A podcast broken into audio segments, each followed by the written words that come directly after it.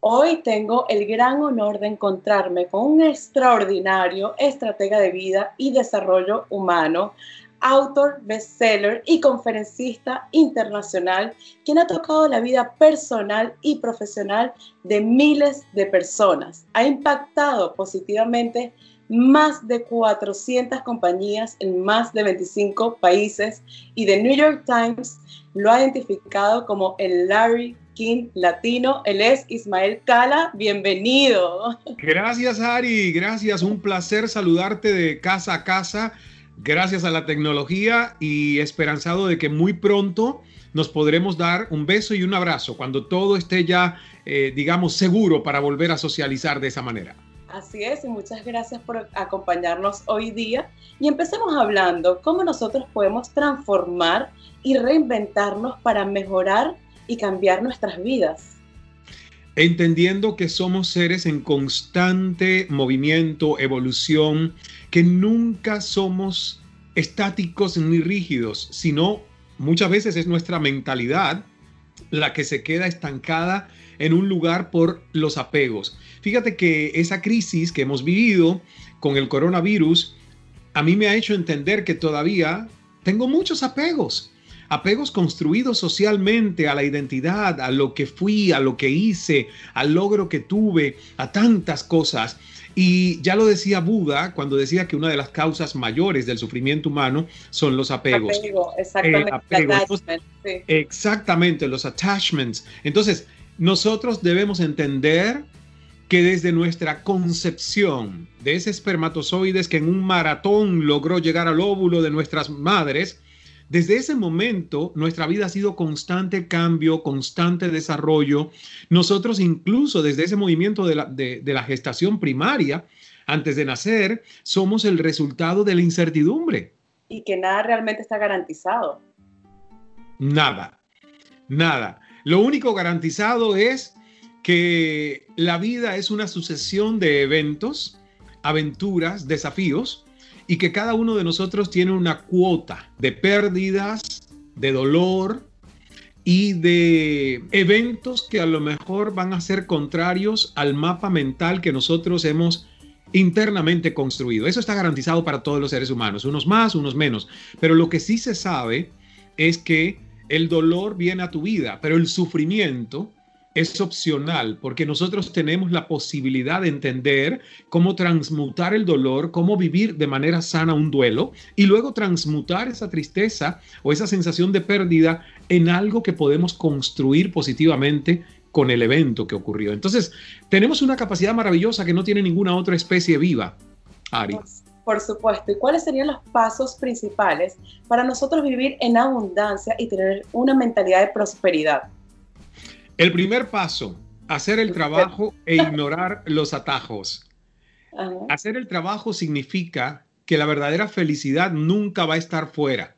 Nos vendieron ese cuento, la mercadotecnia, la publicidad, y nosotros lo creímos. El día que me gradúe voy a ser feliz, el día que me case y tenga la gran boda voy a ser feliz, el día que pueda cambiar este pequeño auto por uno de lujo, la gente va a decir, ya lo logré, ya soy alguien en la vida. Siempre estamos postergando la felicidad en cosas externas, porque aún los hijos son cosas externas a nosotros porque en algún momento se van a buscar su propia felicidad y tú tienes que reencontrarte contigo mismo y tener sentido para ti sin esperar que sean tus hijos los que le den sentido a tu vida. Por eso es tan importante hacer el trabajo, ignorar los atajos.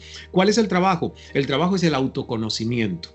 Nadie puede ser feliz si no se conoce a plenitud, pero sin engaños. O sea, sus luces y sus sombras. Y eso implica invertir tiempo, recursos, en crear estrategias y conocer cómo funciona nuestro cerebro, nuestra mente. ¿Para qué? Para poder despertar nuestra conciencia y desde una alta conciencia ser los programadores de ese aparente disco duro que no es tan duro porque es neuroplástico, que es el cerebro, y luego de nuestros softwares, que son los patrones o paradigmas mentales que hemos construido generalmente desde la infancia, desde el amor, ser generoso, ser tierno con uno mismo, porque a veces no necesitamos enemigos. Nuestro peor enemigo es la voz que está aquí dentro. Exactamente. ¿Y qué tan importante es creer en nosotros mismos para llegar al éxito? Justamente estaba escuchando una entrevista de Pitbull ah. que tuve la oportunidad de entrevistarlo hace unos cuantos años y la verdad su historia de vida me, me fascina porque es una historia de transformación, es una historia de resiliencia. Y él, en medio de esta pandemia, no se ha quedado con los brazos cruzados, acaba de lanzar una canción donde todos los beneficios de las regalías de la canción van a fundaciones para luchar contra el hambre. Y en esta canción, él decía, we will win, nosotros ganaremos. Ganaremos.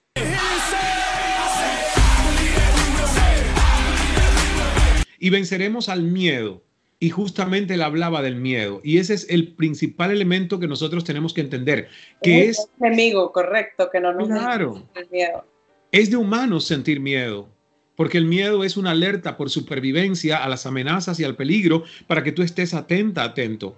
Ahora, lo que pasa es que el miedo no puede paralizarnos. El miedo no puede convertirse en una puerta que uno no pueda lograr abrir. El miedo se tiene que convertir en un trampolín del que yo puedo saltar, aunque piense que estoy saltando al vacío, pero saltando con fe a una evolución, entendiendo que yo puedo vencer ese miedo. Y de hecho es interesante porque hay mucha gente que quiere matar sus miedos. Yo le digo, no los mates, domestícalos, que es mucho mejor. Domestícalos para que estén ahí como un recordatorio de que tú tienes un trabajo que hacer todavía para seguir siendo más fuerte que ese miedo. Si los desapareces, te confías. ¿Y cómo nosotros podemos aprender a emprender en momentos de cambios como este? Yo creo que haciendo lo primero, el primer ejercicio, haciendo un inventario de genialidades. Este ejercicio a mí me fascina, se lo doy a las personas que asisten junto a nosotros en el curso online El negocio de ser tú que tenemos en Cala Academy. Y siempre le digo a las personas, el mejor negocio que tú vas a tener no es la empresa que montes.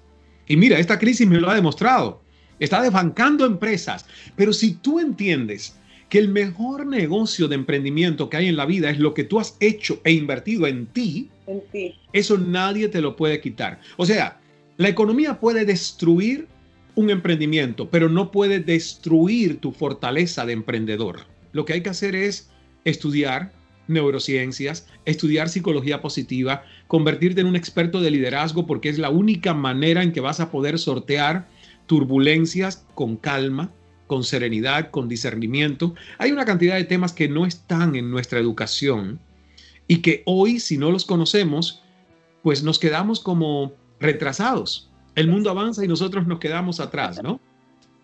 Has tenido una formación personalizada por grandes motivadores como Tony Robbins, Deepak Chopra, Robin Sharma. ¿Qué has aprendido de ellos y de qué manera te relacionas con ellos? John Maxwell, que para mí es el, el número uno de expertos en el mundo en temas de liderazgo y pensar que me pude formar con él y que ahora tenemos la posibilidad de promover juntos un curso a través de Cal Academy, que es cómo, cómo transformo obstáculos en oportunidades. Yo le invito a las personas a que tengan muchos maestros. Incluso la gente que a mí me busca, me sigue por los cursos, siempre le digo, no quiero ser tu único maestro, porque es como que quieres beber de una única fuente. Ten varios. exacto, en el mundo hay muchas fuentes. Ten varios. Cada uno te puede aportar algo diferente, es lo que yo he hecho en mi vida he bebido de muchas fuentes y he construido mi propia filosofía de vida y mi propia metodología de poder transmitir esto a los demás. Lo que me ha funcionado a mí con un nivel de excelencia, lo transmito porque creo que ahí está el verdadero servicio. Mi invitación es, no te conformes con tu educación institucionalizada. No te conformes con lo que te dieron en el college, en la universidad. No, señor. El método Cala de reprogramación consciente lo que dice es, Cala la C de constante, A de aprendizaje, L de liderazgo, A de acción. Constante aprendizaje para el liderazgo en acción. Fascinante. Cada día, cada día, Ari, nosotros tenemos que antes de poner la cabecita en la almohada decir en qué gané hoy, qué aprendí hoy o qué desaprendí hoy que ya no me servía y que me estaba frenando para dejar espacio en mi mente y mañana poder aprender algo mucho más evolucionado y llenar ese espacio con un hábito que a lo mejor no me servía. Todos los días nosotros tenemos que haber sentido que avanzamos algo. ¿Y cuál es el primer consejo para convertir un obstáculo en una oportunidad? Maravillosa pregunta, me encanta. El primer consejo es leerse la Biblia. Ah. Leerse la Biblia porque cuando uno se lee la Biblia se da cuenta que Jesús hizo milagros no por ser un ególatra, egocentrista que quería demostrarle a todo el mundo yo soy un ser superior, yo puedo hacer milagros. No, Señor. Jesús desde su humildad hizo uso de ese poder de hacer milagros cuando vio que había una urgencia o un problema extraordinario que él tendría que solucionar. Y un tema bastante delicado, pero siento que debemos hablarlo, en especialmente en este momento, siento que muchas personas están pasando por depresión o pensamientos de suicidio. Tengo entendido que tuviste familiares cercanos que pasaron por depresión y suicidio. ¿Cómo podemos lidiar con una situación tan difícil como esta y si nos puedes contar un poco tu experiencia. Sí, Ari, es una pregunta muy importante y cada vez que hablamos de salud mental, pues es un tema del cual yo me he convertido en activista, porque yo mismo sentía estigma, sentía prejuicio, sentía vergüenza de los suicidios en mi familia, que son varios, del tema de la esquizofrenia, de que mis familiares tenemos esa herencia genética que como no se ha trabajado con abordajes alternativos y solo con químicos, pues obviamente no se ha resuelto del todo. Entonces, mi primer consejo es quítale el estigma y quítale la vergüenza, porque la vergüenza y el estigma sobre una enfermedad cerebral, que muchas veces ni es mental, es cerebral, son enfermedades del órgano como tal, del cerebro, que no está funcionando bien, como mismo cuando el hígado está mal o cuando los pulmones no están bien, nadie tiene prejuicio contra el resto de los órganos del cuerpo. Pero cuando hablamos de una enfermedad que tiene que ver con la mente, con la conciencia, con la inteligencia de una persona o sus estados emocionales, hay tabú, hay estigma, hay vergüenza. Y ese es el gran problema discriminatorio por el que la gente no habla. El cerebro es un órgano, un órgano que necesita atención y que lamentablemente nosotros no recibimos un manual de instrucción orientándonos cómo funciona nuestro cerebro, cómo hackearlo y cómo construir un paradigma de mentalidad positiva que pueda lidiar con muchas de esas voces de apatía, desesperanza, desmotivación. Todo lo que tú no expresas se potencia y crece dentro de ti, se acumula. Y luego sabes qué pasa, que como no tiene por dónde salir, hace metástasis en otro tipo de enfermedades, en otros órganos y tejidos del cuerpo. Entonces, lo que empieza en la mente y en las emociones, si uno no lo expresa, si uno no lo libera, si uno no pide ayuda, empieza a afectar la falta de armonía el resto de nuestro organismo y uno no quiere. Ya si tienes depresión, no quieres tener úlcera, gastritis, cáncer o cualquier otra complicación porque no quieres tú decirle a alguien, me siento mal, necesito ayuda, estoy triste, lloro, sin saber por qué. Es muy normal. buscar ayuda, lo que recomiendas. Muy importante. Hoy tenemos más que nunca líneas gratuitas de ayuda, asociaciones sin fines de lucro en Estados Unidos a las que tú puedes llamar y tienen expertos que hacen voluntariado y te pueden orientar. ¿Y existen algunos ejercicios o algunos secretos para vivir en paz y en armonía? Por supuesto. Lo primero que uno tiene que decidir es no vivir como pollo sin cabeza. Es como que tú sepas que estás viviendo con una cabeza, pero sin usarla, en piloto automático. Y que no estás diseñando tu tiempo, tu energía, no estás diseñando tus pensamientos, no los estás purgando, estás permitiendo que haya un desorden mental que crea caos y que crea una percepción de estrés totalmente aumentada. Entonces, un ejercicio, vómito de la mañana, te levantas te puedes tomar un té y en tres hojas de papel permites que todo lo que venga de tu mente, todas las incoherencias, todos los pensamientos, no es literatura, no es un ensayo, es terapia. Los escribes de tu puño y letra en el papel. Hasta que no termines esas tres hojas, no te levantas. Créeme que cuando hagas esto tres semanas seguidas, vas a sentir un espacio liberado en tu cerebro.